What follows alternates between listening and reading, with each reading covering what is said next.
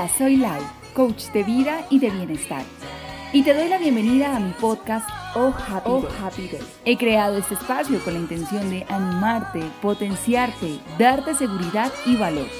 Con cortos, pero poderosos mensajes para llenarte de motivos para vivir con alegría, gratitud y amor. De nuevo te doy la bienvenida y disfruta.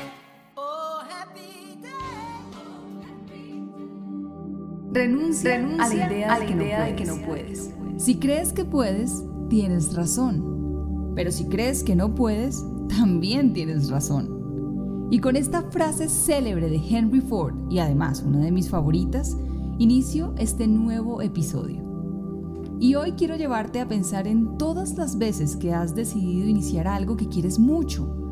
Que vuelvas a ese momento exacto en que dijiste sí e incluso ese momento en que tu cuerpo sintió mucha emoción y hasta tuviste una gran visión sobre tu futuro. Además, quiero que pienses en si seguiste adelante o no con esa idea y si aún estás dentro del barco del proceso. O de pronto, mm, si tus fuerzas se debilitaron y tu fe decayó al punto de dejar todo de lado. Si aún sigues navegando en ese barco, te felicito. Pero si eres de los que están en segundo lugar, este mensaje es para ti. No porque las olas se vean grandes significa que no se calmarán. No porque el invierno con su rudeza te queme la piel con su viento significa que el verano no llegará a calentar tu rostro de nuevo. No porque hoy creas que no pudiste, no significa que no puedas. Esa, querido o querida, es tu creencia. Yo podría aquí mismo derrotarla con grandes o pocos argumentos, solo diciéndote cuánta capacidad tienes o qué brillantes ideas o wow, como desbordas de talento. Pero nada cambiará si tú no crees que puedes. Y sé exactamente cómo te puedes estar sintiendo.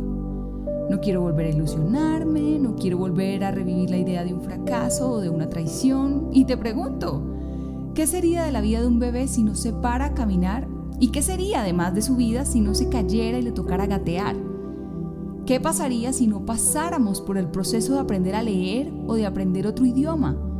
¿O si no fuéramos los malos en algo al principio? ¿Qué pasaría si no tuviéramos que sentir esa frustración o esa amargura porque ves que hay alguien que se desempeña mejor que tú en eso que tanto quieres? ¿Qué pasaría si no fuéramos aprendices constantes de la vida? Pues básicamente no tendría sentido la vida. Yo sí creo que puedes alcanzar eso que quieres. Yo sí creo que tus ideas son y serán geniales. Pero como dice un gran mentor en mi vida, John Maswell, el talento nunca es suficiente. Es más, me atrevo a decir que es más o menos como el 10% de nuestra vida. Mira, lo que compone el resto de ese 100% es un cóctel maravilloso de ganas, compasión, convencimiento, persistencia, disciplina, amor, madrugadas, trasnochadas, decisión, acción y sobre todo fe. Por eso vuelvo y te repito, si crees que puedes, tienes razón. Pero si crees que no puedes, también tienes razón. Así que, hoy que eliges, creer, eliges creer